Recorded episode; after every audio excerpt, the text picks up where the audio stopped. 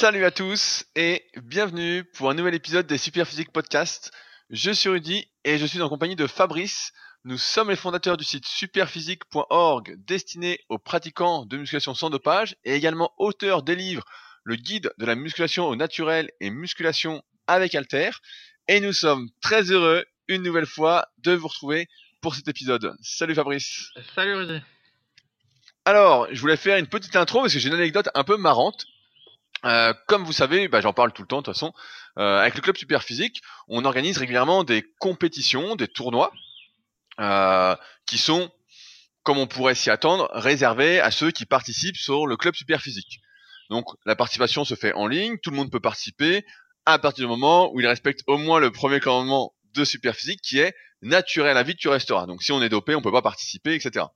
Et euh, cette semaine, euh, June, qui nous écoute depuis un petit moment et qui n'est qui est juste à côté d'Annecy, m'écrit et me dit oui, euh, j'ai vu que tu faisais une euh, un tournoi de traction et de dips, donc qui commence lundi et jusqu'au samedi 13 avril.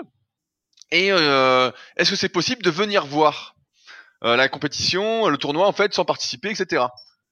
Et c'est pas la première fois qu'en fait je reçois ce genre de message dans le sens où on a l'impression que peut-être, et je pense à tort, c'est pourquoi je veux faire un petit point, que ces tournois et que le club super physique en fait est quelque chose de fermé, alors que c'est euh, très très ouvert en fait, dans le sens où, bah, comme j'ai dit à June, c'est avec plaisir que si vous êtes si vous êtes du coin et surtout à côté d'Annecy et que vous souhaitez venir juste voir euh, la compétition et manger avec nous après, bah n'hésitez pas en fait, venez, euh, vous verrez c'est cool, etc.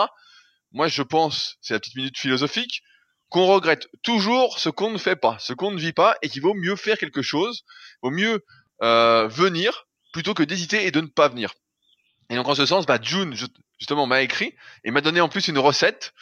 Euh, J'en parlerai juste après.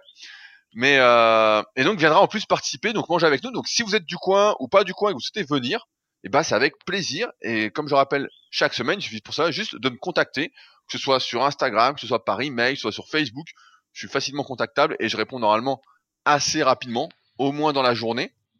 Euh, et pour ceux qui veulent savoir les règles rapidement, euh, elles sont directement sur clubsuperphysique.org. Donc les règles d'exécution sont assez strictes, mais c'est pour éviter tout le litige sur les performances que la majorité des personnes euh, vont poster sur le site, puisque la participation se fait avant tout en ligne et le dernier jour au Super Physique Gym pour ceux qui veulent venir participer en direct. Donc euh, ça m'a fait sourire euh, d'avoir cette petite remarque, mais effectivement c'est ouvert. Et par contre, il y a Manosia sur Instagram qui voulait venir et qui voulait venir en bus. Donc je précise juste que euh, on peut pas venir en bus au Super Physique Gym parce qu'on n'est pas tout à fait sur Annecy, on est juste à côté dans une petite ville et que les bus ne vont pas jusque là. C'est ça peut peut-être vous surprendre si vous êtes de région parisienne ou dans une grande ville, mais Annecy qui est une ville assez petite finalement, il n'y a pas un vrai réseau de bus comme euh, on avait en région parisienne quand j'y étais. Donc si vous n'avez pas de voiture, c'est impossible de trouver euh, de venir jusqu'à la salle. Donc euh, venez en voiture, vous faites du covoiturage, vous louez une voiture aujourd'hui. tout ça est encore une fois très simple. J'en profite également pour vous rappeler que je serai à Montpellier le 27 avril pour une conférence sur le sujet de la réussite à travers le sport. Euh, donc c'est toute la journée. Moi j'interviens surtout l'après-midi, donc de 14 à 17 heures. S'il y en a que ça intéresse de venir voir, et encore une fois, je pousse tout le monde à venir, au moins ceux qui sont du coin, c'est c'est mieux que euh, de nous écouter chaque semaine. Les rencontres, pour moi, c'est beaucoup mieux. Et euh, vous verrez que c'est complètement différent. bah, vous n'hésitez pas non plus à me contacter.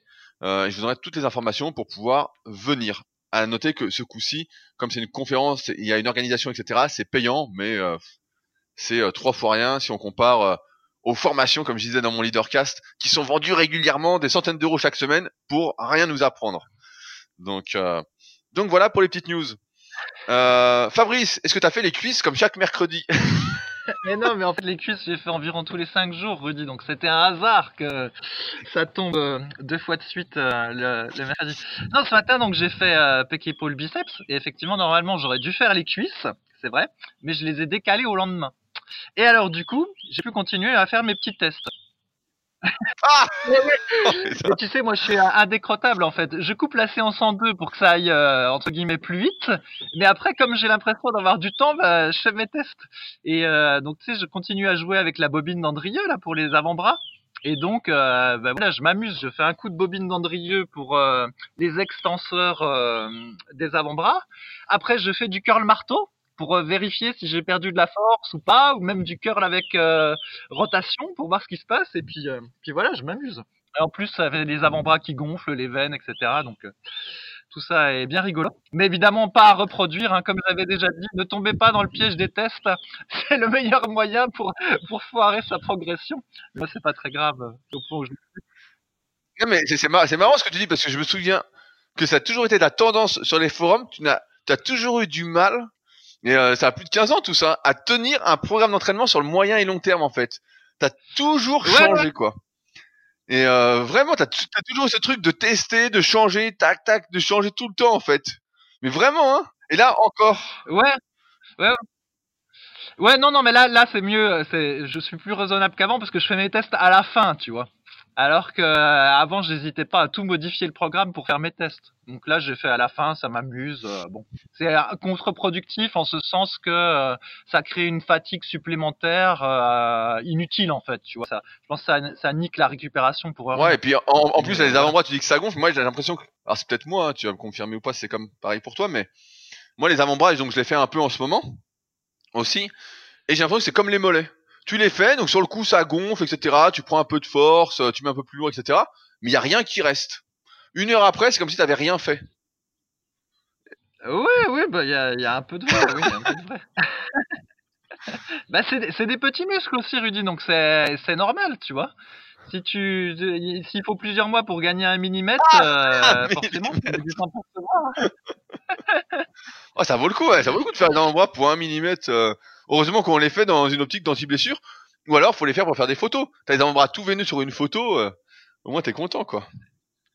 Ouais, ouais, non, mais l'optique anti-blessure, je pense que c'est intéressant. Après, euh, on verra si à terme, mais je pense que ça doit euh, préserver peut-être des douleurs au poignet quand tu travailles tes fléchisseurs et tes extenseurs régulièrement. Sinon, à propos, rien à voir. Donc, je, suis en train de rédiger un article sur la ceinture de, de force là, sur mon site musculation-alter.fr, et du coup, histoire de faire quelque chose d'un peu propre, j'ai regardé euh, les études qu'il y avait pu y avoir sur les ceintures de force avec toutes les réserves qu'on peut donner aux études et tout ça. Et donc, après les analyses EMG, euh, encore une fois avec toutes les réserves qu'on peut avoir sur ce type d'analyse, ça disait que quand tu avais une ceinture de force, contrairement à ce qu'on pensait, bah, le grand droit abdominal, finalement, il travaillait plus que quand il n'y avait pas la ceinture de force. Par contre, effectivement, le, le grand oblique, il travaillait beaucoup moins quand il y avait la ceinture de force que quand il n'y avait pas. Voilà. Mais bon, ça c'est juste un résultat de MG, donc c'est difficile à transposer dans la réalité. Je pense que intuitivement, c'est pas si euh, c'est pas si déconnant.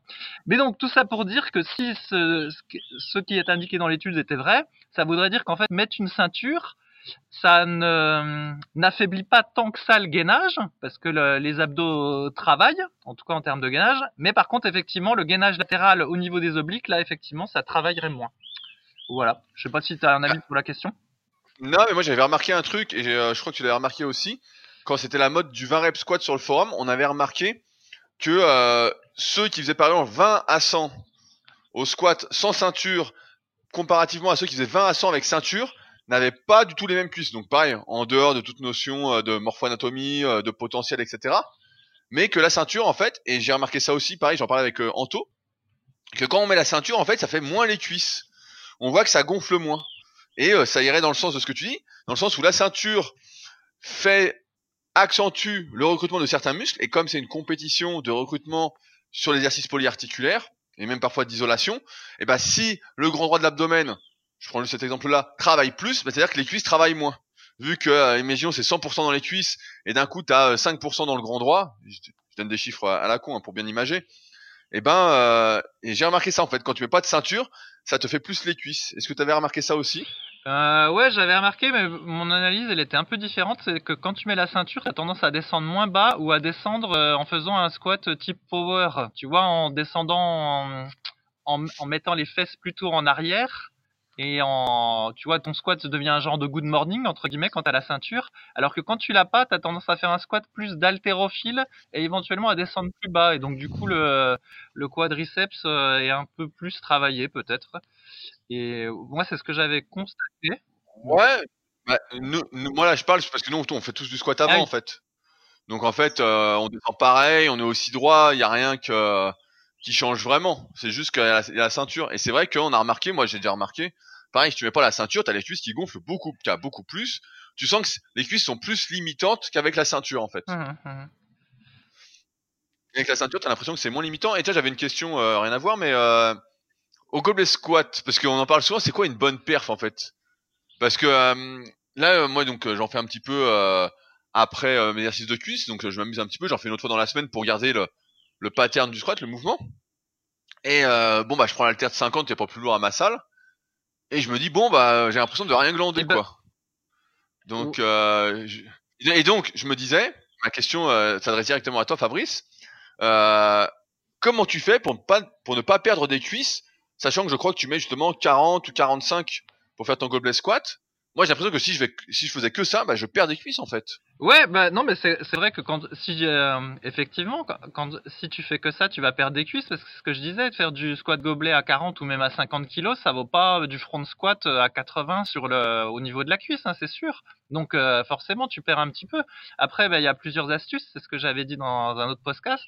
Donc tu peux faire des séries un petit peu plus longues, mais ça compensera pas quand même que le, poids reste faible. Tu peux commencer par faire des fentes et du coup tes cuisses sont un peu près fatiguées au moment où tu attaques le, le squat. Ou euh, sinon c'est la fatigue cumulative au cours de ta séance de cuisses qui va aussi travailler les cuisses. Par exemple si tu fais du squat gobelet, puis après tu fais des fentes, puis après tu fais du squat sauté, tu vois au final les, les cuisses ont quand même eu un certain travail. Mais c'est sûr que c'est moins efficace pour les cuisses que du, du squat avant euh, avec euh, des barres euh, plus plus lourdes. Il n'y a aucun doute là-dessus, Rudy. Parce que Ouais, non, non, mais parce que parce que toi, je sais que t'adores les cuisses, etc. Donc je me disais, ça se trouve toi t'es particulièrement, t'es plus doué que ce que je pense encore des cuisses. Et donc en fait, ça te maintient largement les cuisses quoi. Ouais, non, j'ai perdu un petit peu par rapport à, aux plus gros qu'elles qu'elles ont été. Et effectivement, euh, j'utilise d'autres stratégies. Donc, je te dis, je rajoute des fentes ou des squats sautés parce qu'effectivement, le squat gobelet tout seul, ça, ça, ça suffit pas, entre guillemets, pour avoir des grosses cuisses, si on peut dire comme ça. Mais pour la plupart des gens, à mon avis, qui en plus souvent les entraînent pas, les cuisses, faire du squat gobelet, déjà, ça peut leur faire prendre un peu. Après, savoir ce qu'est une bonne perf, euh, c'est pas évident, en fait. Parce que bah, c'est pas un mouvement qui est euh, très pratiqué. Et selon la manière euh, dont est fait ton haltère, ça modifie pas mal euh, la difficulté de porter. Par exemple, euh, comment dire, si tu portes un haltère tout fait, comme tu peux avoir en salle, en général, le diamètre est pas très très gros de l'haltère, donc du coup, tu vas le porter en étant, je sais pas comment dire, le centre de gravité va être assez près de toi. Par contre, si tu fabriques un haltère de 50 kg en mettant des disques de 10, tu vois, avec un haltère de décathlon, et ben là le diamètre il est il est très il est il est important et du coup le centre de gravité de l'haltère est un peu décalé par rapport à toi et le travail de gainage pour porter cet haltère est beaucoup plus difficile qu'avec un haltère euh, normal tout fait. Et donc du coup c'est difficile de, comparer les, les performances en fait ça ça joue pas mal. Ah ouais j'avais pas pensé, j'avais pas pensé à ça, l'épaisseur de l'haltère du disque qui fait qu'à la largeur qui faisait qu'il était plus loin de toi. Exa- Exactement. Et en fait, ça modifie euh, significativement euh, l'effort de gainage qu'il faut mettre en œuvre euh, pour porter l'haltère. Donc du coup, euh, tu vois, c'est difficile de donner une, une bonne euh, performance en fait. Bon, en tout cas, moi, je suis limité à 50 kilos à ma salle pour les haltères, donc euh, je pourrais pas mettre plus, mais je me dis bon, je me dis euh, c'est sympa, ça travaille le geste et tout, mais euh, c'est quand même léger quoi. Je me dis bon. Ouais, non, non, mais c'est sûr. Mais après, t'en fais combien aussi? Tu en fais 12 T'en fais 10 20 tu ouais, vois, ouais, mais en, en- en- bah, ouais, non, mais là, je suis à 12, mais en fait, je peux en faire 30 si je m'énerve en fait. Je me dis bon, euh, je fais ça, c'est. Bah écoute, Ouais, la vois. prochaine fois, la prochaine fois, t'essaies de faire 4 séries de 20 à 50 avec 1 minute 30 de pause entre les séries, puis tu me diras si t'y arrives. Ouais, mais je, je pense que oui, en fait. Euh... Allez, c'est quand On est quel jour là? Nous, on enregistre le mercredi, donc euh, je vais en faire. euh, C'est quoi demain? C'est demain. Attends, c'est demain. Ouais, c'est demain, jeudi. Jeudi, j'en fais donc 4 x 20 avec 50. Allez, je fais ça demain et j'en reparlerai au prochain podcast. Donc faut que, faut pas que j'oublie. faut pas que j'ai la flemme en fin de séance de me crever, quoi. C'est surtout ça. Euh, donc maintenant, on va passer après euh, ces petites distractions aux questions de la semaine.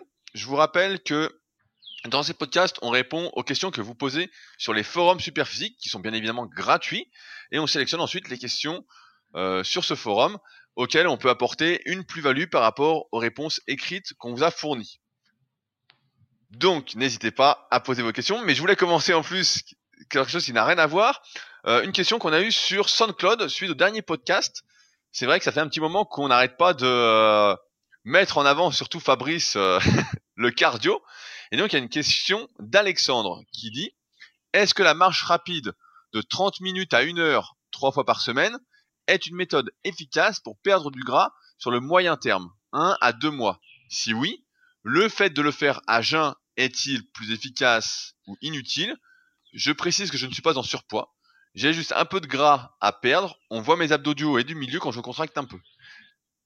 Fabrice, toi le spécialiste du cardio, est-ce que euh, tu as une réponse à donner à Alex Ouais, bah en fait la réponse c'est simple. Alors de mémoire, parce que j'ai mis le tableau dans mon livre, mais bon j'ai une mémoire de poisson rouge, je crois qu'on doit perdre à peu près dans les 400 kilocalories quand on fait une heure de marche rapide. Donc bah tu fais le calcul, hein, si t'en fais euh, trois fois dans la semaine, ça fera que tu vas brûler 1200 kilocalories supplémentaires par rapport à si t'en avais pas fait. Donc ça reste euh, assez modeste quoi, c'est mieux que rien, mais euh, selon d'où tu pars et quels sont tes objectifs et ta diète, eh ben, peut-être qu'il faudra en faire euh, un petit peu plus. Après, en termes de conditionnement physique, euh, faire trois fois une heure de marche rapide par semaine, bah, c'est pareil, c'est mieux que rien, mais c'est pas ça qui va faire de toi un grand sportif. Hein. Et non mais c'est vrai. Bah, nous, avec Rudy en off, des fois on discute. Donc pour savoir, nous on marche une heure par jour à peu près, ça c'est le minimum. Donc une heure par jour de marche rapide, plus la séance de muscu plus euh, le cardio. Donc Rudy lui fait son rameur et donc moi je fais euh, pas mal de courses à pied et de cordes à sauter, de temps en temps du, vélo. Voilà, donc la marche en fait, c'est le petit bonus de la journée. Je considère même pas comme du sport en fait, c'est c'est le minimum, tu vois, c'est histoire de, de s'agiter.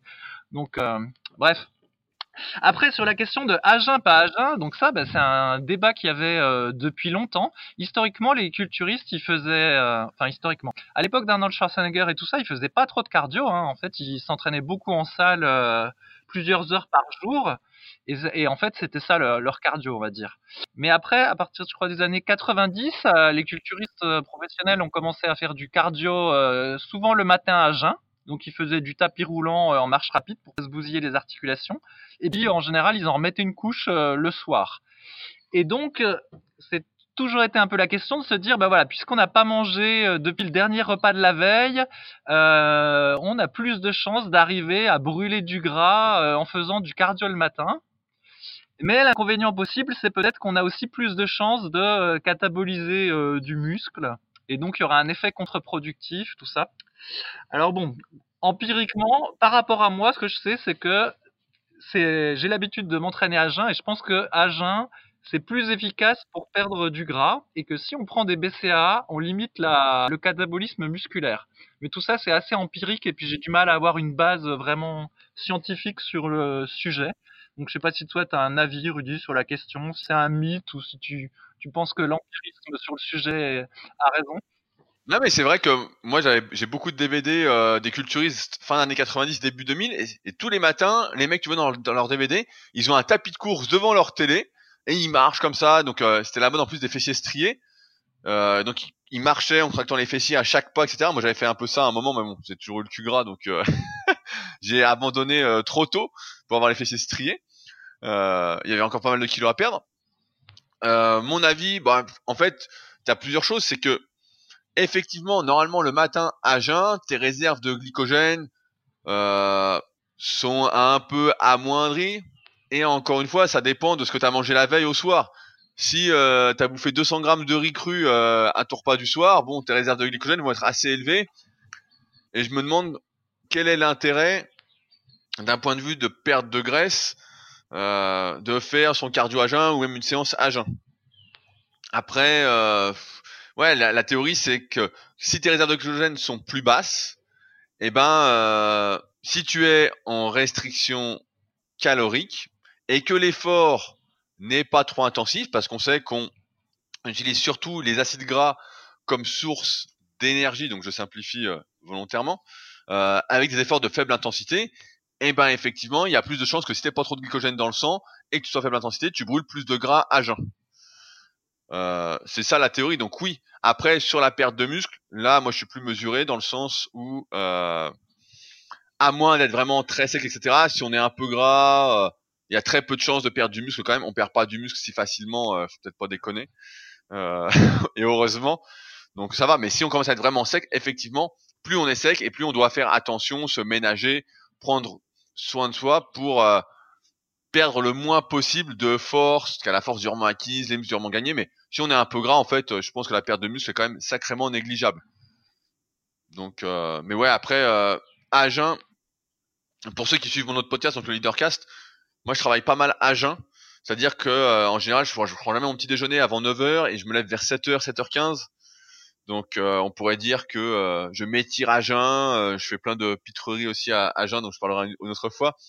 Je travaille un peu à jeun et je me sens bien, mais parce que je mange aussi beaucoup de calories en fait. Donc j'ai jamais l'impression d'être à plat de glycogène. Donc euh, je sais pas si c'est mieux ou pas, mais dans tous les cas, pour revenir sur le truc, c'est que effectivement, si vous faites, vous marchez pas et que du jour au lendemain vous mettez à marcher trois fois par semaine, bah c'est super, c'est déjà bien, c'est cool, etc.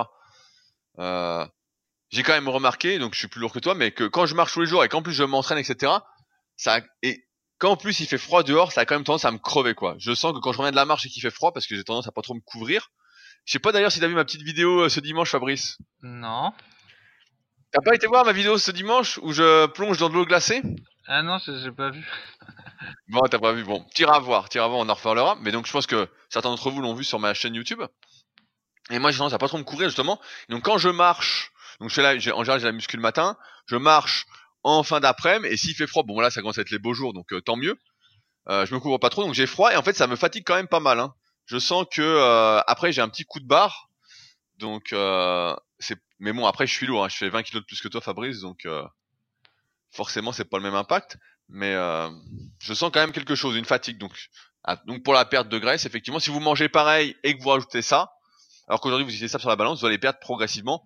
Après, euh, j'ai envie de dire euh, un mois ou deux, euh, n'êtes pas se fixer de durée pour perdre, mais laissez le temps faire. Comme on dit d'habitude, vous faites et vous verrez bien où ça mène. Il n'y a pas de date, il n'y a pas de. Je sais que la plage arrive bientôt, mais comme on va pas à la plage, ni moi, ni Fabrice, ni vous. Toi, Fabrice, je crois que tu vas à la plage. J'ai dit peut-être une connerie. Ah oui, je vais à la plage. Mais bon. Tu vas à la c'est pas plage. ça qui me motive pour faire les abdos ou pour courir, hein. heureusement, j'en ai rien à Mais C'est c'est pour, c'est pour- c'est pour ça que tu t'étais mis au régime alors. Non, je, je m'étais mis au régime parce que j'avais fait un séjour euh, à Madrid, tu te souviens plus, j'avais un peu abusé et il y avait besoin de, de se reprendre un peu. Mais tu sais, c'est ce qu'on avait dit dans un podcast, en dehors de la blague, bah, c'est vrai que quand tu approches de la quarantaine et tu fais deux semaines euh, sans régime euh, et ou avec vacances euh, olé olé, et ben après, il faut que tu fasses un régime quand tu reviens, tu vois, c'est plus comme avant où en deux jours euh, l'affaire était réglée, là, faut que tu te reprennes un peu. Hein. Ça, en fait, tous les écarts se payent plus hein, quand, euh, quand tu prends de l'âge. Donc voilà. Sinon, euh, dans l'histoire du cardio le matin aussi, Rudy, tu sais, il y avait un débat qui disait que si on veut favoriser plutôt le brûlage des graisses, il fallait faire son cardio à basse intensité plutôt qu'à haute intensité. Oui, Et bah, toi, tu ça. crois que c'est vrai ce truc-là ou qu'en fait, euh, finalement, si tu fais 45 minutes à haute intensité, au final, tu brûles plus de calories et ce sera, tu taperas plus dans le gras que si tu fais 45 minutes de cardio à basse intensité où, soi-disant, dès le début, tu es censé taper dans le gras. Tu vois les- le débat? Ouais, ouais, je vois ce que tu veux dire. Bah, c'est le débat qu'on avait, on y avait toujours eu sur le, ce qui était venu- revenu à la mode, c'est peut-être toujours à la mode, je sais pas, mais euh, le high, high intensity interval training, le HIT, euh, qui disait justement un peu comme avec le Tabata que tu faisais un effort intense, donc Tabata c'était un peu exagéré. Les conclusions grand public, hein, pas euh, ce que disait euh, l'auteur, l'inventeur de la méthode entre guillemets. Mais après, il faut définir ce qu'on appelle haute intensité, parce que si on dit que haute intensité, c'est par exemple c'est faire du euh, 30-30 pendant 45 minutes, donc 30 secondes à fond, 30 secondes de récup pendant 45 minutes, j'ai envie de te dire que là, tu es complètement rincé, et effectivement, tu vas brûler plus de calories sur le coup, aussi après, et que c'est un peu euh, anti-muscu quand même, c'est un peu anti-muscle hein, euh, de faire de la haute intensité comme ça. Après, si on parle de haute intensité, dans le sens où c'est pas l'intensité maximale, parce que souvent on mélange un peu les deux, euh, bah ouais, je pense que on brûle plus de calories et que dans l'optique, je vais reprendre, ça va te faire plaisir, mais d'être euh, un sportif, on va pas parler d'athlète, hein, mais d'être un sportif, effectivement, c'est mieux. En termes de perte calorique, aussi bien sur le coup, mais qu'après. Et on le voit bien sur la fatigue que ça induit. Si là aujourd'hui, bah, moi il fait beau chez moi, je vais marcher au soleil. Bon, je suis pas fatigué, ça me fait pas euh, grand chose. J'ai volé des calories sur le coup et puis ça va s'arrêter là. Maintenant, si je fais un truc un peu haute intensité, euh, et ça on peut mettre ça en parallèle avec la muscu quand on dit de pas aller à l'échec. En fait, si on est voilà à RPE 8 à 80% de son max, qu'on fait de la haute intensité, bah, je pense qu'effectivement on va brûler plus de calories donc sur le coup, peut-être moins de graisse, mais après, plus de graisse, il va falloir récupérer de cet effort-là. Mais on est loin de euh, 10 minutes de haute intensité valent 45 minutes euh, d'effort, quoi. C'est pas vrai. La réalité, c'est quoi Si on compare à la même durée les deux efforts, bah la haute intensité brûle beaucoup plus, hein, et puis met euh, vraiment en meilleures conditions physiques, etc. Hum, hum, hum. Mais, euh, Ok. que toi, tu fais de la haute intensité pendant 45 minutes, Fabrice? Non, bah, de toute façon, j'ai employé ce terme-là. euh, je sais même pas si c'est ça que j'employais. D'habitude, ce qu'on fait, c'est on se base sur la fréquence cardiaque. Tu sais, on dit voilà, euh, on fait un footing à je sais plus combien, euh, 60% de sa fréquence cardiaque max, et en faisant ça, ben, on est capable de tenir suffisamment longtemps et de bien taper dans le gras. Ou alors, on fait un footing un petit peu plus court, euh, j'ai au hasard à 70% de sa fréquence cardiaque max, mais comme euh, on était un peu plus intense. On a certes brûlé plus de calories, mais ça se trouve, c'était plus de calories provenant, euh, je sais pas moi, du, glycogène musculaire que de la graisse en fait. Le, débat il était plutôt euh, là-dedans, mais je pense que ça ça a pas grande euh, ça pas grande importance. Moi je m'agite pendant 45 minutes et puis voilà l'affaire est réglée. je, je mesure pas moi ma fréquence cardiaque etc. Ça c'est trop chiant. En fait je mesure à la à la transpiration. Ouais, ouais, mais moi, moi moi non plus. Moi, je pense que justement, je fais un aparté. Je pense que justement tous ces outils technologiques aujourd'hui qu'on nous vend, etc. Donc cardio-fréquence-mètre, ça reste encore euh, sympa, sympathique, pas très compliqué, mais je pense qu'aujourd'hui on essaye de trop rentrer dans la technologie et qu'il y a le bon sens à mettre en parallèle, qui est que euh, si là on parle de perte de graisse, comme on sait que ça se fait sur le moyen et long terme et que c'est pas du jour au lendemain, ce qui compte c'est déjà de euh, brûler plus de calories qu'on en mange euh, ou de manger moins que euh, ses besoins, que ses dépenses. Et ensuite, peu importe ce qu'on fait pour y arriver, bah on va perdre du poids sur le moyen terme. C'est pas une séance qui va avoir un effet particulier, c'est euh, la multitude de séances sur X semaines, sur X mois qui va faire la différence. Donc après, en dehors de ça, on sait, et euh, là c'est de l'empirisme, mais euh, tous ceux qui ont déjà fait un régime le savent aussi, c'est que plus tu es en restriction calorique depuis longtemps, moins tu manges, plus ta restriction calorique s'accentue, et moins tu peux faire de la haute intensité souvent, sinon tu récupères pas, tu crèves, tu perds. euh, là, tu, tu te vois vraiment dégonfler et perdre de la force à vue d'œil.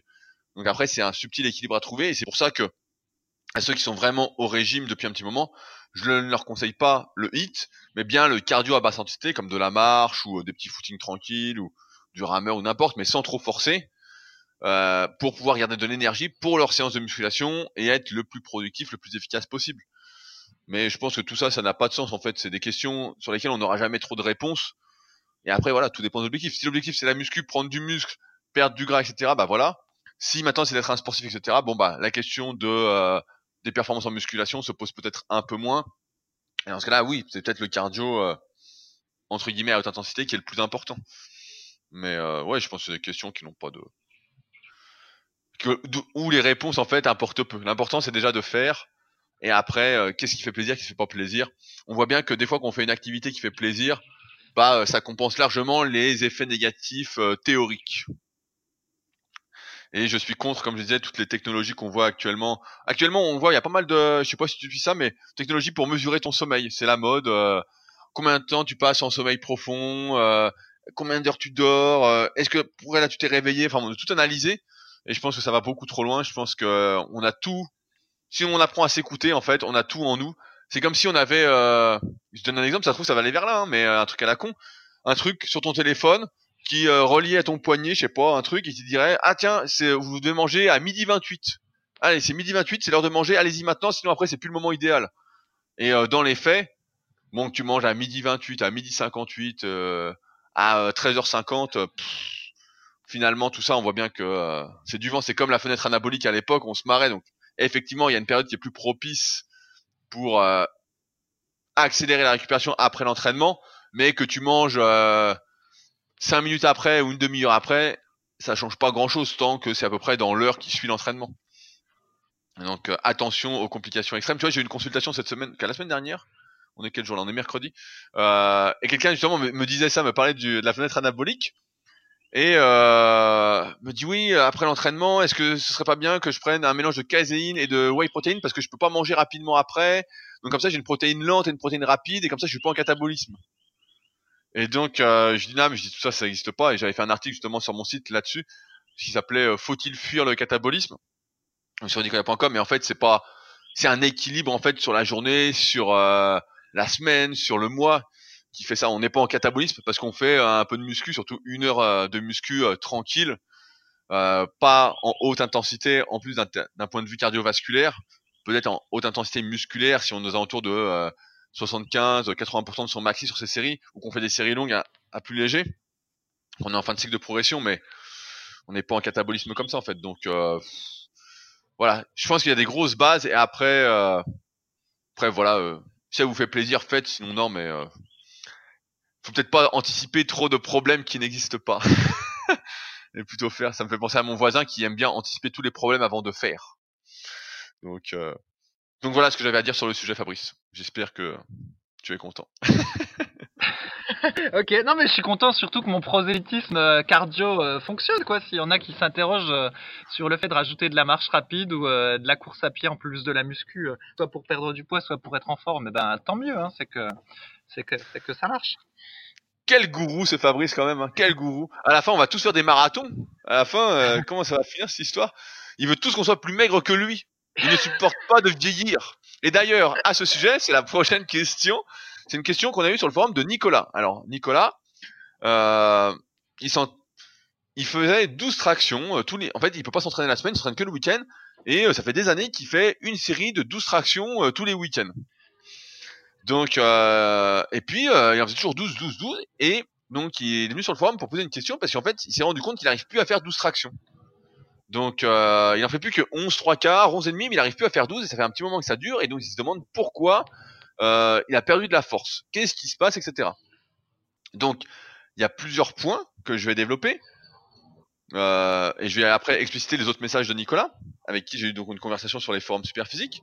Un, il faut comprendre que si chaque semaine on fait la même chose, à un moment on perd parce que, comme on le précise régulièrement, malheureusement on vieillit et donc on perd de la force, on perd du muscle au fil du temps. Et si on ne fait rien pour faire mieux et qu'on se contente de faire déjà ce qu'on sait faire, on va perdre. C'est logique, c'est la base, etc.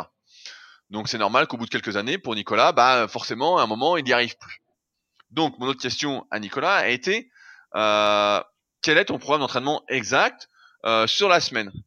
Et c'est là où je veux peut-être en venir et que c'est extrêmement important et qui va dans le sens de ce qu'on essaye de vous transmettre un peu chaque semaine, c'est que Nicolas fait des exercices qu'il ne sait pas décrire, qu'il ne, dont il ne connaît pas les noms, euh, et en fait est juste énervé d'avoir perdu une demi-répétition aux tractions en faisant un peu n'importe quoi comme entraînement.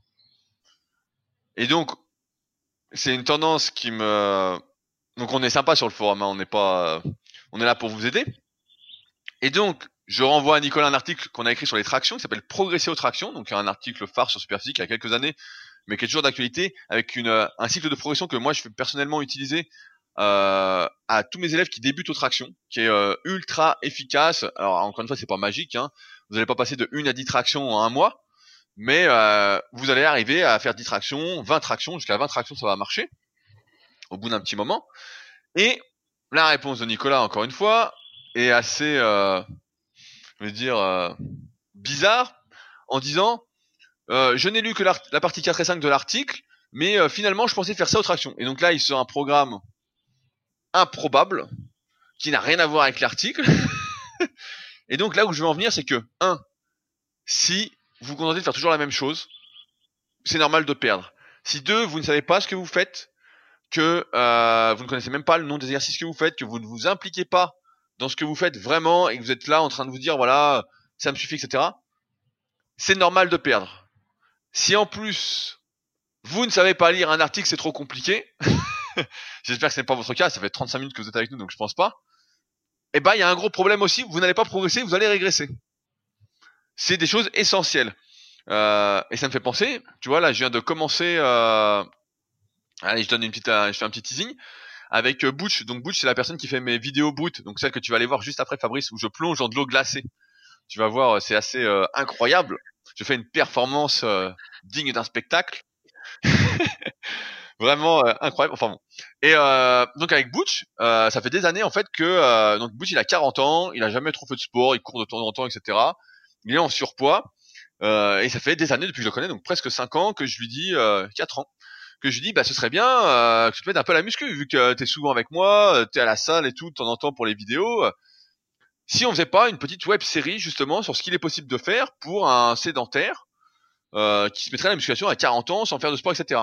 Et donc après quelques années, donc moi j'avais un peu laissé tomber l'affaire, et ben il est revenu vers moi à ce sujet-là et on a attaqué. Donc hier on a tourné le premier épisode de cette série qui va s'appeler Start. Il y aura un épisode par mois. Et ça me fait penser à ça parce que je lui ai envoyé son programme justement euh, dimanche pour commencer mardi. Et euh, donc mardi, je le vois à la salle. c'est énorme en fait. Ça va vraiment avec avec Nico sur le forum. C'est que je lui dis alors c'est quoi la séance aujourd'hui? Parce que bon, comme vous savez, moi je coach euh, à distance, donc surtout des personnes qui sont euh, semi-débutantes, c'est-à-dire qui font euh, la musculation depuis quelques années, mais qui sont un peu perdus, qui savent pas trop quoi faire, ou des personnes qui sont un peu intermédiaires. Donc rarement des débutants complets parce qu'à distance, comme vous comprenez, c'est hyper compliqué et pas de pratiquants confirmés depuis un, petit moment parce que en général ils n'ont pas besoin de moi, ils savent déjà quoi faire, ils sont pas à ce niveau-là par hasard, c'est très très rare. Euh, et ben là j'ai eu le cas donc de Bush qui est hyper débutant, à qui j'ai envoyé son programme deux jours avant le, de commencer, et le jour même je lui dis alors c'est quoi le programme du jour? Il me dit bah je sais pas. Bah je lui dis t'as pas regardé ton programme? Il me dit ah, bah vite fait, mais je lui dis t'as pas lu tout ce que j'ai écrit en dessous avec les liens pour les exercices? Parce qu'en général quand quelqu'un attaque avec moi je lui mets les liens des exercices qu'on va faire ensemble pour qu'il aille voir les vidéos, les fiches qui sont sur Superphysique d'ailleurs. Comme ça, il sait à peu près ce qu'il va faire, il s'intéresse un petit peu. Et là, il savait pas du tout ce qu'il allait faire. Et donc, bon, bah, heureusement, euh, j'ai tout avec moi à chaque fois. Vive les smartphones pour une fois. Euh, vive Dropbox. Et euh, donc, il a fait sa première séance. Et donc, effectivement, c'est là où je veux en venir, c'est que quand on débute la musculation, effectivement, c'est peut-être pas primordial de s'intéresser à tout ce qu'on fait, aux exercices, etc. Mais plus on va progresser, et surtout, si on veut progresser, une fois qu'on a passé ce stade du vrai débutant, qu'on est semi-débutant, comme je dis si bien, et eh ben il faut, comme, Nicolas en fait, il faut au moins connaître le nom de ces exercices. Il faut savoir lire un article, il faut savoir se mettre dedans et euh, comprendre que si on fait toujours la même chose, euh, bah on finit par perdre et ce qui est normal parce qu'on vieillit et que euh, surtout que euh, à moins d'avoir 20 ans, quand on a 30 ou 40 ans comme disait Fabrice, comme à bientôt Fabrice d'ailleurs, on lui fera un petit gâteau pour l'occasion. Je n'ai pas oublié la date de ton anniversaire, Fabrice, d'ailleurs. et euh, bah, il faut s'intéresser, sinon, bah voilà, on finit par régresser. Fabrice? Ouais, alors euh, deux commentaires. Déjà un, un tips and trick, un truc et astuce. Donc si vous avez un carnet d'entraînement, donc c'est une astuce que je donne aussi dans mon, dans mon livre Musculation avec Alter. En fait, ça consiste après la séance d'entraînement. Donc vous avez noté votre séance euh, dans le dans votre calepin, la séance que vous venez de faire. Et ben, l'idée, c'est que juste après la séance déjà, et ben, vous notez la séance que vous anticipez faire euh, la fois d'après. C'est-à-dire en ajustant les charges, en augmentant une rep par-ci, une rep par-là, quoi, selon votre cycle.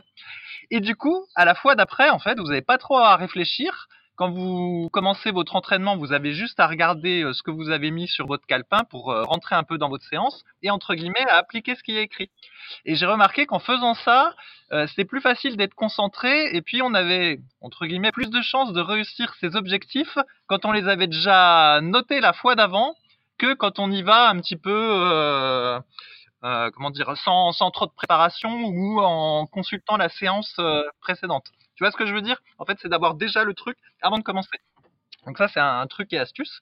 Si vous voulez essayer, vous verrez, normalement, ça, ça, il y a un mieux.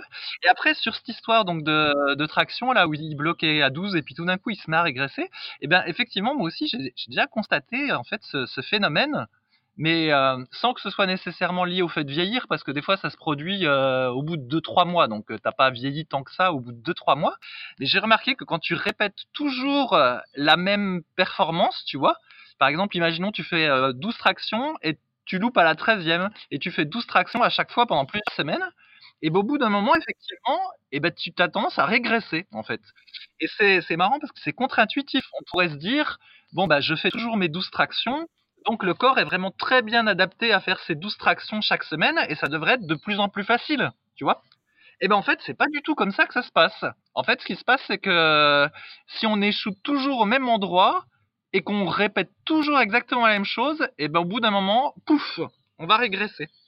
Et donc, bah, évidemment, pour euh, éviter ça, et eh ben, quand on commence à stagner trop de fois de suite dans euh, son exercice ou dans son truc, et ben, il faut changer quelque chose pour pas euh, répéter cette même stagnation. Donc bah toi tu as mis en voilà donc toi ton dada c'est de mettre en place des cycles de progression. Donc peut-être que là s'il loupe toujours à 12, il aurait peut-être fallu qu'il redescende et puis qu'il fasse euh, je sais pas moi 3 fois 10 pendant quelques temps et puis après ben une série de 13 ou 14 et peut-être ça aurait marché ou peut-être qu'il modifie son programme d'entraînement si euh, il en a la, la, possibilité vu qu'il pouvait s'entraîner que le week-end.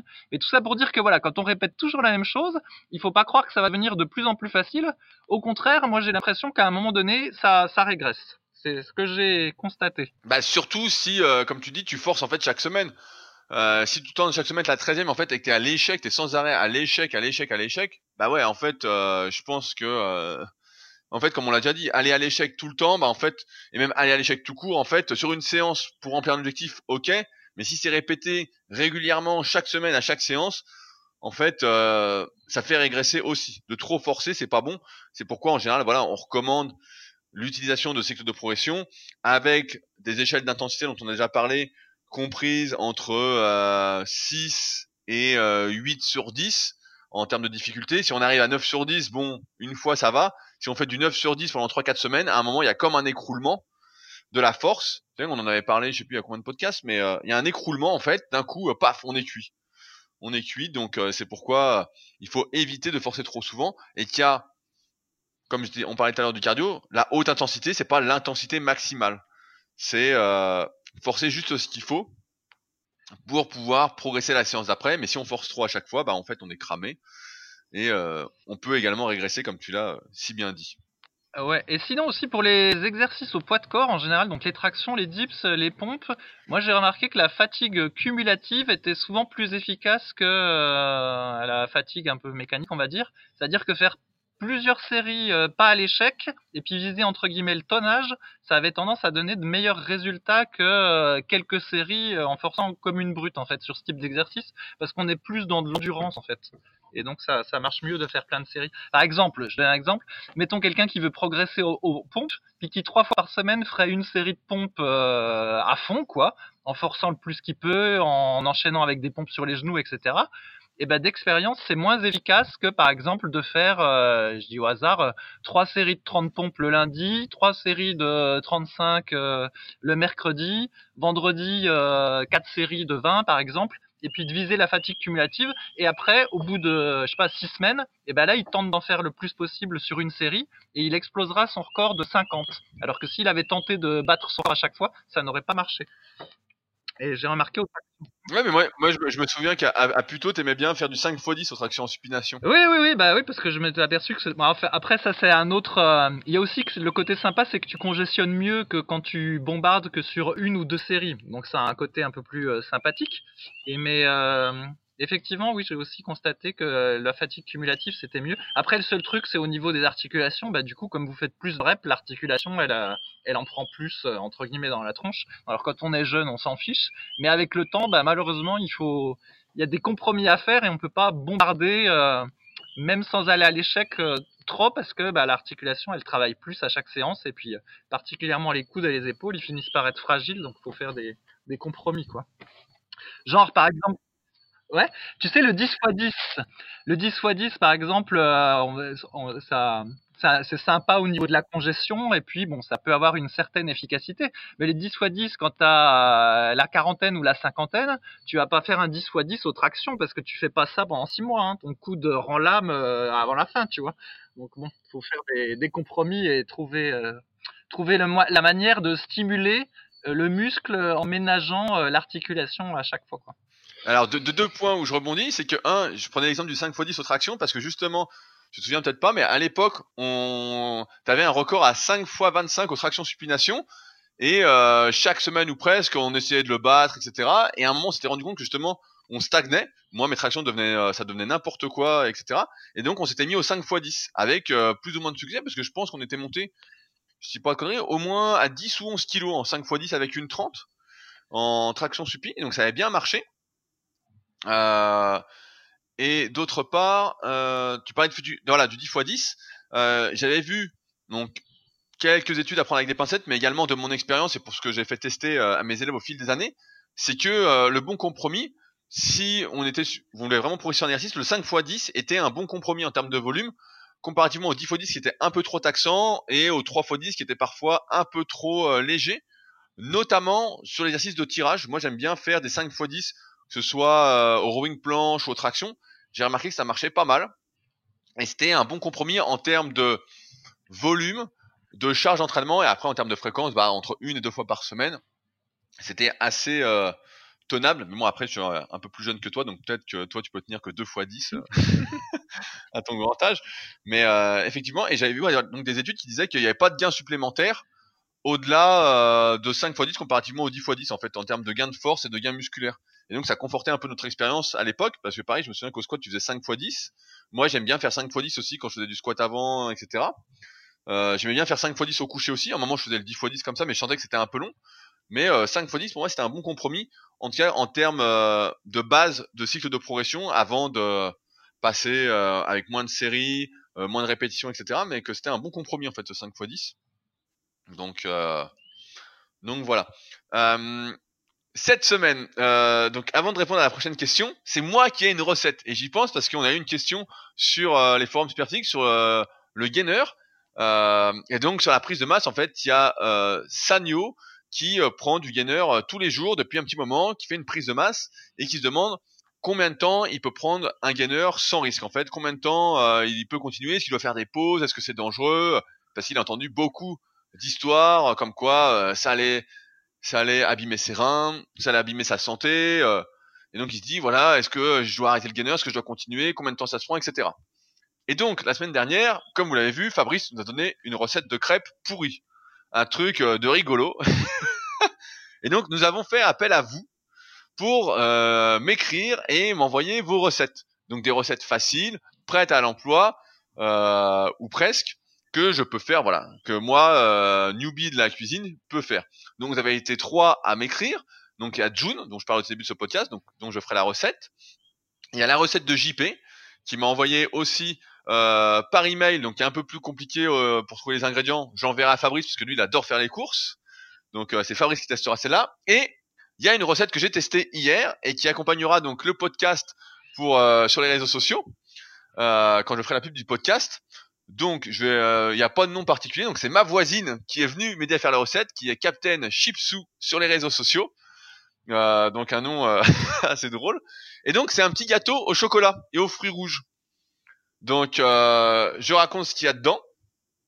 Et c'est assez facile. Hein. Franchement, ça a pris 5 minutes à faire. Il y a peu de calories. En tout cas, il n'y a pas de glucides. En fait, c'est un gâteau sans glucides, donc il peut convenir pour faire vos collations, par exemple, si vous êtes été un peu plus gros auparavant ou euh, vous résistez mal aux glucides. Donc, je dis la recette que même toi, Fabrice, tu peux faire et que moi, j'ai fait tout seul. Donc, il faut un œuf, 20 grammes de poudre d'amande, 2 cuillères à soupe de cacao en poudre sans sucre. Donc, attention à la liste des ingrédients. Une cuillère à café d'huile de coco, un peu de levure chimique, une cuillère à soupe de miel, donc du vrai miel, hein, pas du miel euh, avec du sucre en plus encore, et quelques fruits surgelés. Maintenant la recette. Attention. Donc euh, si vous souhaitez re reproduire cette recette et que mes instructions sont pas claires, je pourrais mettre la recette en description. Donc n'hésitez pas à le dire aussi. Donc numéro 1. Donc on va lister toute la recette. Mettre l'œuf dans un bol et le battre.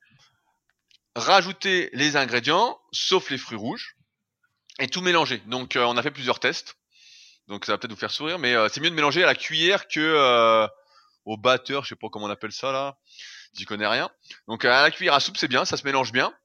On rajoute un peu de fruits rouges, on verse le tout dans un mug, donc ça fait une grosse bouillie au chocolat. En tout cas, ça ressemble un peu à ça. Et tout simple, on fait cuire au micro-ondes. Donc je sais pas si vous avez un micro-ondes, mais si vous avez un micro-ondes, et on a, on a mis 2 minutes 30. Donc 2 minutes 30 au micro-ondes, et euh, c'est plutôt bon. Euh, et ça peut faire office avec euh, une source de protéines. Je sais pas, par exemple, un petit shaker de protéines végétales super physiques qui seront bientôt là, on espère, de collation entre vos repas. Et c'est hyper facile à faire, c'était bon. donc euh, donc voilà, Fabrice, je me suis mis à la cuisine. Avoue que tu es impressionné. Oui, ça change de ton riz saumon. Ouais, bah peut-être que ça se trouve la recette pour la, rendre entre guillemets plus protéinée. Ça se trouve si tu mets deux œufs ou trois œufs, peut-être que ça donne le même rendu et ce sera plus riche en, en protéines.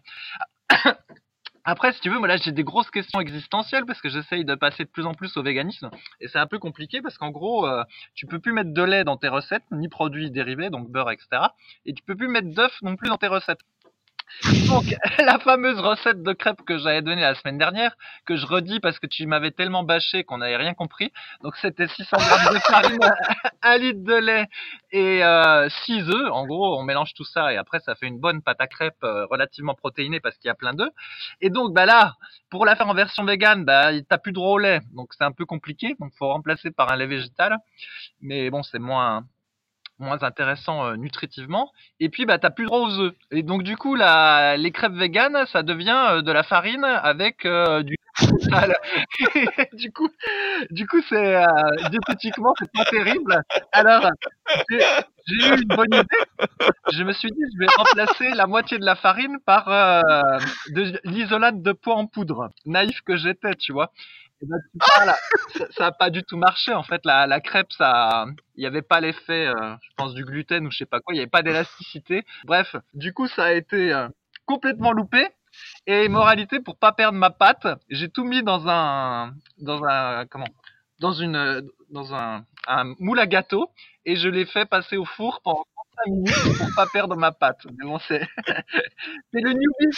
C'était horrible au goût, Ah, non? bah oui, non, c'est pas terrible du tout. Mais là, je suis newbie vegan sur les recettes, c'est, c'est un petit peu rude.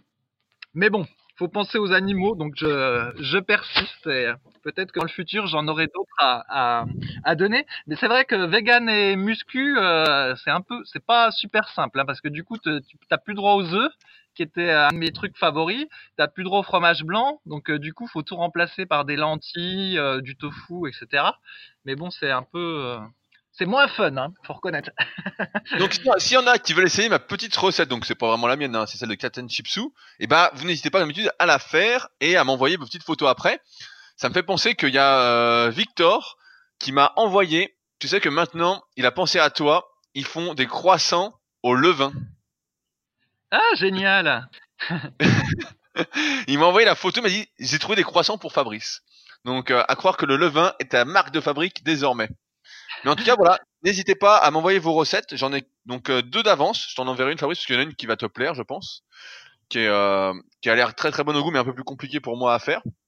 J'en ai une de June qui a l'air facile à faire donc que je ferai. Et j'ai une recette de cookies également qu'on m'a envoyée qui a l'air très simple et euh, que j'ai déjà goûté qui est assez bonne. Donc maintenant chaque vendredi vous aurez le droit sur les réseaux sociaux à ma photo avec la recette de la semaine. La chance.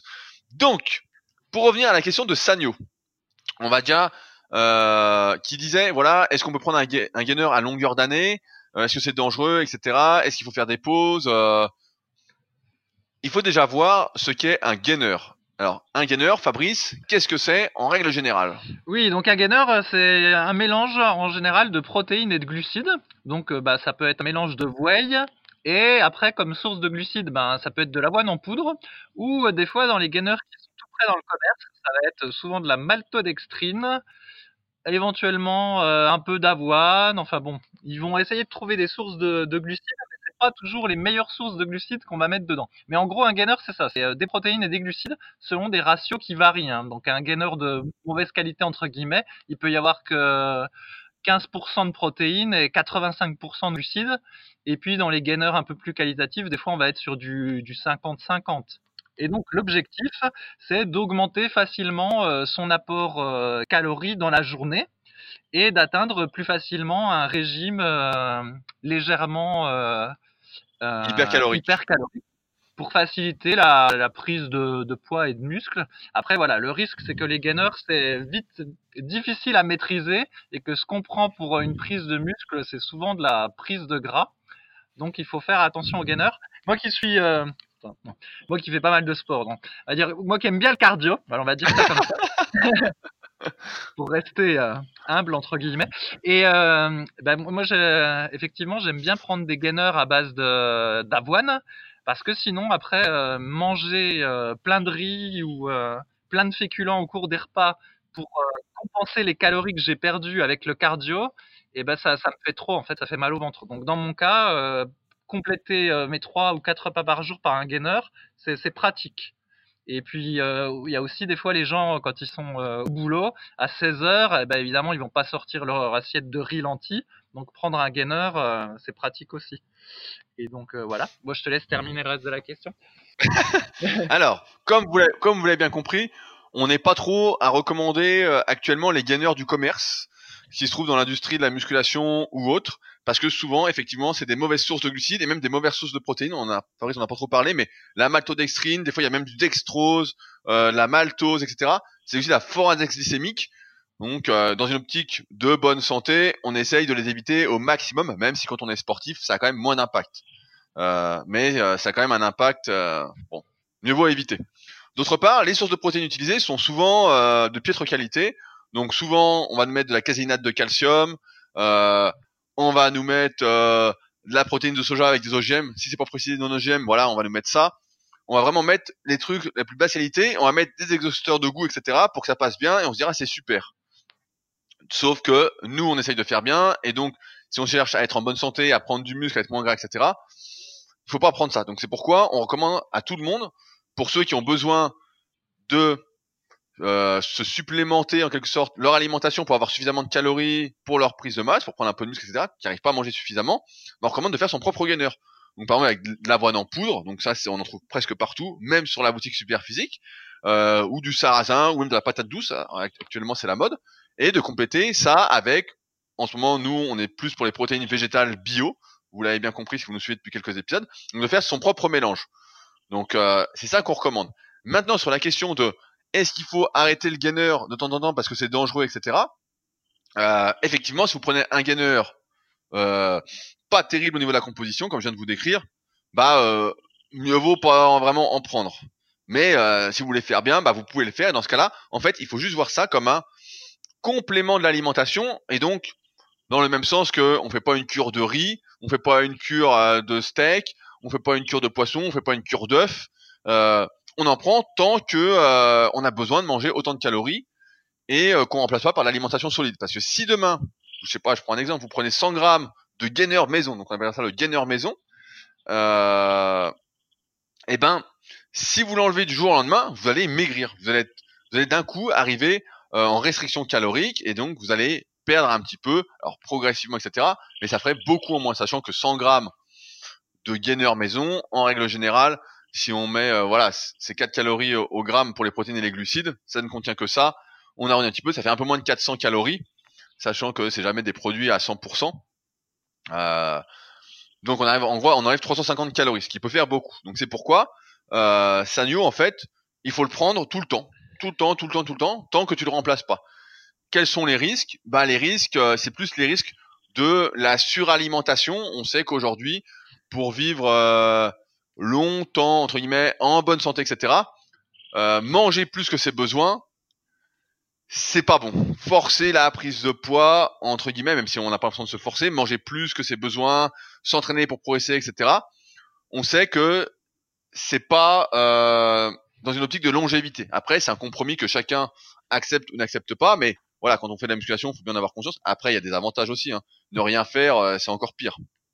Mais euh, donc c'est plus en ce sens que c'est mauvais de manger au-dessus de ses besoins tout le temps pendant de longues années, etc. Voilà, c'est ça. Et on parle même pas d'un point de vue écologique, etc., de surconsommation. Mais sinon, il n'y a pas plus de risque que ça. Il n'y a pas plus de risque en faisant son gainer maison qu'en consommant, euh, j'aimerais me dire, que les croissants au levain que euh, Victor m'a envoyé, par exemple. Il y avait plus de risques en mangeant les, croissants. Il y a plus de risques euh, en mangeant, euh, je sais pas, euh, qu'est-ce qu'il y a comme saloperie, euh, je sais pas, une tablette de chocolat Milka ou euh, de boire un, verre de Coca. Voilà, ça c'est plus dangereux, même si on est en restriction calorique. Donc, donc voilà, c'est peut-être une erreur parce que moi je vois souvent ça aussi quand, j'étais euh, il y a quelques années en, en région parisienne, à Tremblay-en-France, donc dans la salle où je m'entraînais. Les mecs souvent avaient des idées reçues sur les protéines. Ils disaient ouais les protéines ça fait gonfler, c'est dangereux, c'est c'est dangereux pour les reins, etc. Et comme d'habitude en fait c'est l'excès. L'excès, c'est sûr que si vous bouffez 150 grammes de euh, protéines en poudre par jour, peu importe la source, hein, ce sera dangereux en fait. À terme ce sera néfaste parce que c'est un excès. Donc c'est en ce sens qu'il faut toujours éviter les excès et comme on le répète régulièrement, essayer de varier les sources euh, de protéines. Avec Fabrice, souvent hors antenne, on, on se marrait sur le saumon parce que j'en mangeais pas mal hein, pendant un moment, presque chaque semaine. Et à force d'en parler, bon bah, tu seras heureux Fabrice de savoir que je n'en mange plus chaque semaine. Je change de poisson chaque semaine maintenant.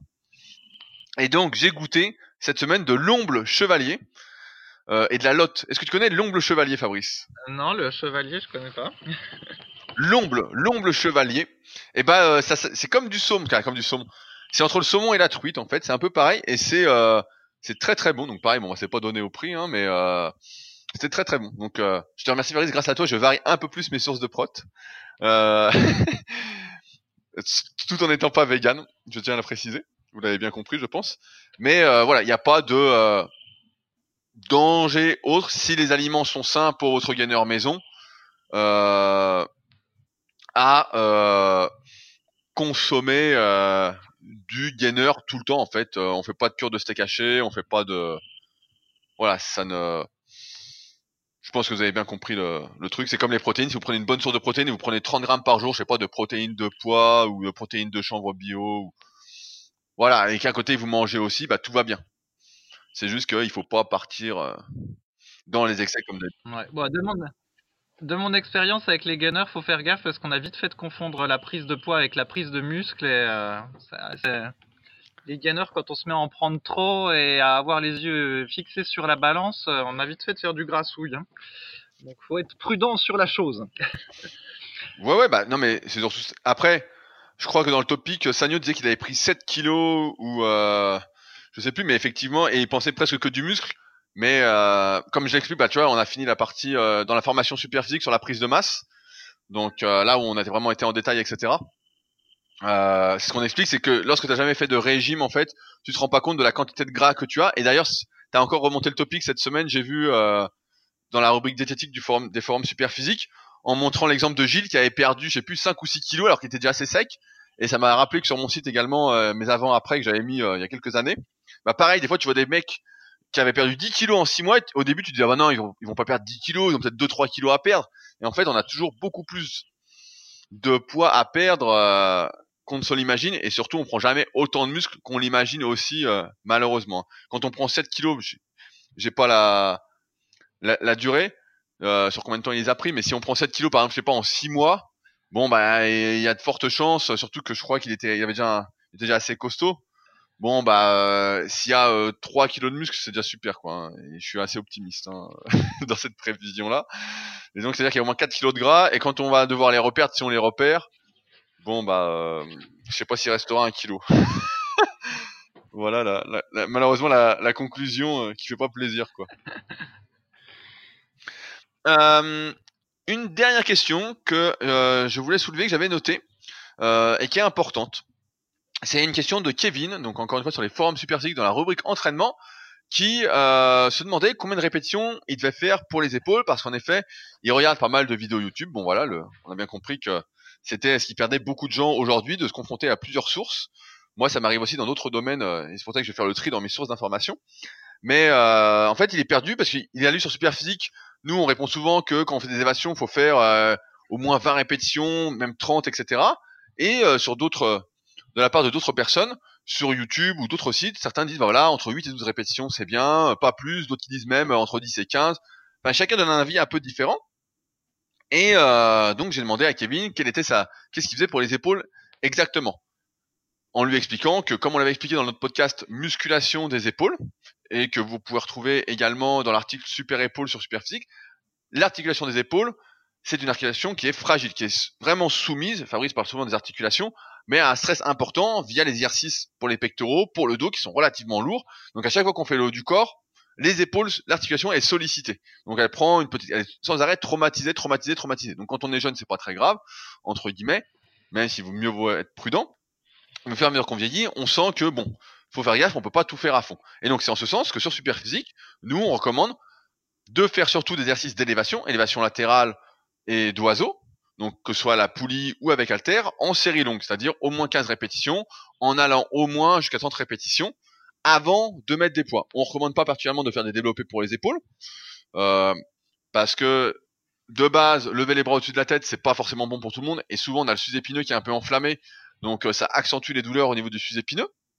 Et dans ce cas-là, il faut vraiment travailler les abaisseurs de l'omoplate, euh, les abaisseurs d'épaule, comme le trapèze inférieur, pour essayer de corriger ça et puis étirer le sus-épineux.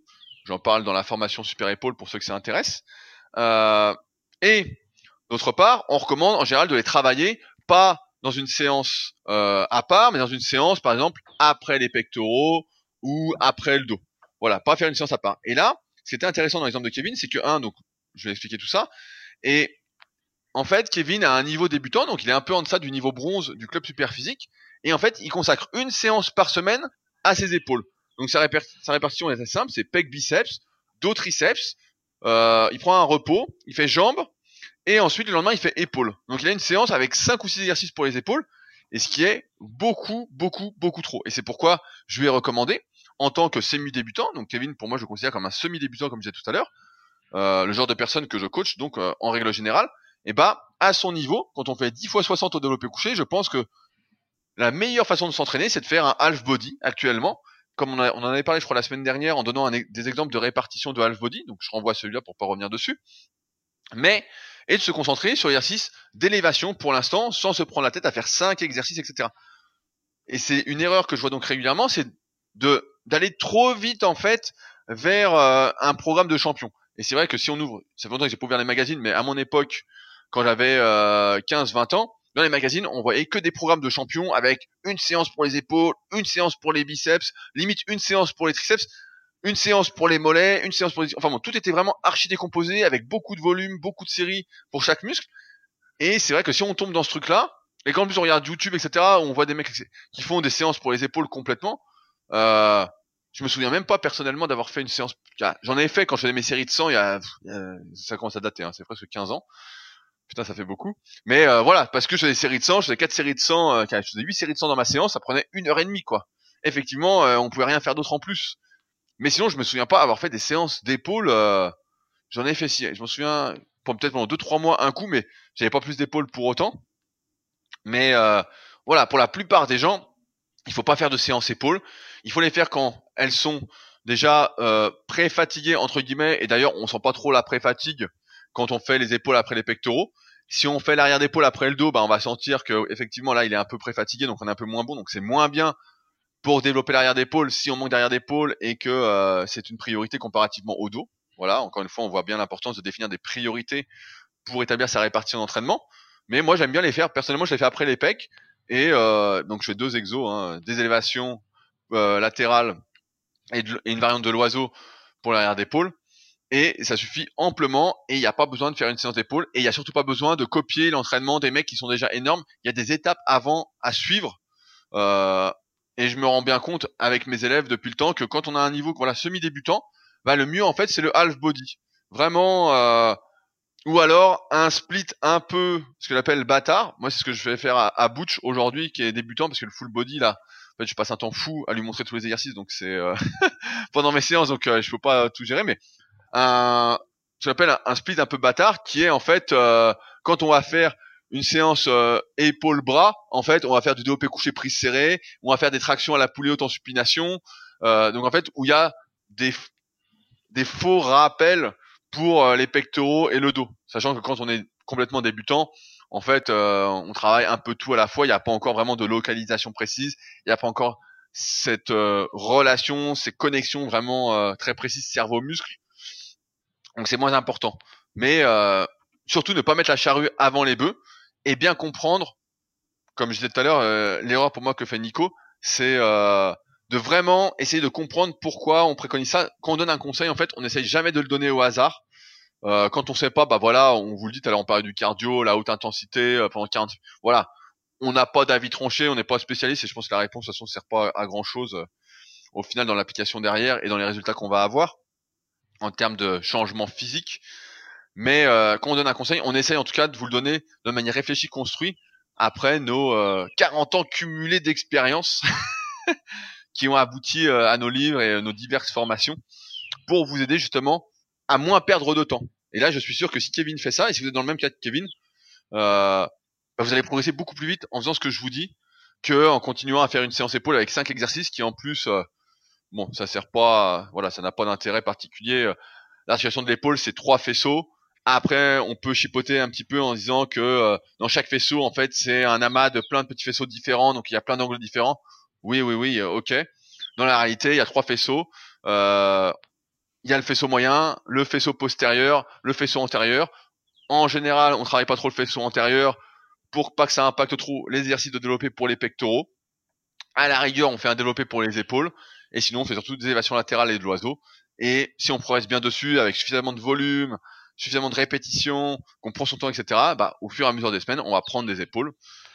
Euh, pas sans aucun souci, mais on va prendre des épaules. Et plus on va continuer, plus on va progresser, mieux ça va euh, aller. Fabrice, tu voulais rebondir là-dessus? Ouais, t'as été assez complet. Un autre argument pour faire des séries un petit peu plus longues aux élévations, euh, bah, c'est que c'est hum, le faisceau postérieur ou le faisceau latéral, ils sont pas évidents à, sentir, et donc euh, bah, pour que ça, pour qu'on va dire que le lien euh, connexion muscle mental muscle se fasse, si on peut parler comme ça, même si ça fait un peu Arnold Schwarzenegger, et eh ben il faut faire des séries plutôt longues. Si tu fais des séries de 8 à 10 reps aux élévations latérales, à mon avis, tu vas avoir beaucoup de mal à, sentir quelque chose, surtout si tu les fais comme euh, la plupart des gens à la salle où ils font euh, les bras fléchis euh, en donnant un à-coup vers l'avant, en, en, haussant les épaules, etc.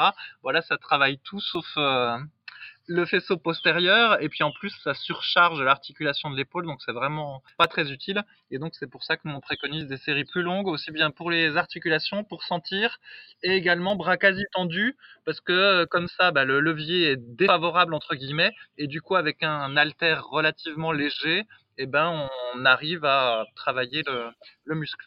Et on peut ajouter aussi que avec le temps, euh, quand on commence à être intermédiaire, il faut ajouter un petit exercice de L-fly, une variante pour euh, travailler euh, la coiffe des rotateurs. Ça, c'était quelque chose qu'on faisait pas dans le passé et on s'est rendu compte quand même que ça réduisait beaucoup le risque de blessure à l'épaule. Ouais, bah moi j'ai deux choses là-dessus. Donc en fait, si vous lisez l'article échauffement sur Superphysique, donc je sais, euh, j'encourage tout le temps à lire des articles, mais sur Superphysique, l'article échauffement, on met toujours des L-fly en échauffement. C'est euh, pour moi c'est un truc obligatoire. Et ensuite, moi il y a une sorte de rowing que je fais que j'ai appelé le rowing euh, RYC parce que je savais pas trop comment l'appeler. J'aime bien baptiser euh, des exercices avec mes initiales. et donc c'est une sorte de rowing menton mais allongé, allongé à la poulie basse. Je sais pas si tu m'as déjà vu le faire. où en fait je monte tellement que mes coudes je vais les poser euh, au-dessus de ma tête en haut en fait. Donc c'est une sorte de rowing, on pourrait dire menton, mais en fait avec une rotation externe et donc qui travaille vraiment à fond euh, l'infra-épineux et qui fait vachement de bien. Franchement, c'est un exercice euh, que je mets souvent dans les programmes de mes élèves.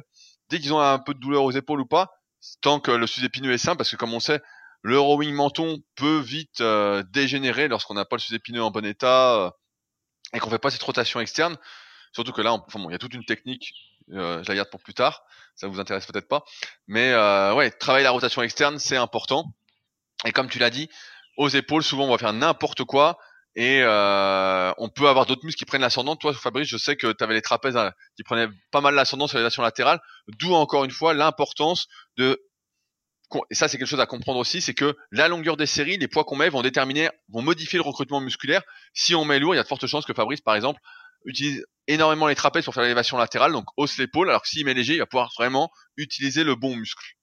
Euh, moi, j'ai pas ce problème-là, j'ai moins de trapèzes, mais euh, et pareil, de toute façon, vous sentirez vite que dès que vous mettez euh, suffisamment, un peu trop lourd aux épaules, vous n'arrivez plus vraiment à localiser et que euh, ça fait pas du bien. D'où euh, l'importance de mettre le bon poids. Et je sais plus si on a, a parlé aujourd'hui, je perds, je sais plus ce qu'on a dit, mais voilà, de pas chercher à mettre le plus lourd possible, mais comme on disait, quand on dit s'entraîner lourd, ou euh, ça veut pas dire s'entraîner le plus lourd possible, comme la haute intensité, ça veut pas dire mettre l'intensité maximale. Et ça, je pense que c'est important à intégrer. Euh, ce sera tout pour aujourd'hui, à moins que tu veuilles rajouter quelque chose, Fabrice.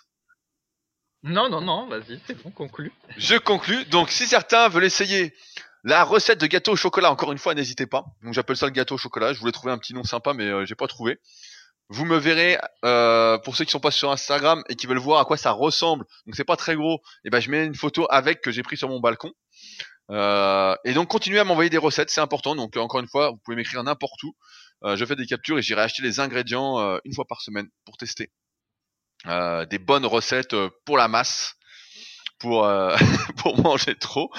Euh, et comme d'habitude, si ce podcast vous a plu, vous aide, vous trouvez qu'on est sympa, etc., et vous souhaitez nous aider, parlez-en autour de vous. N'hésitez pas, ça nous fait plaisir, ça nous encourage à continuer. Plus on est de fous et plus on est de fous et plus on progressera. Donc n'hésitez pas.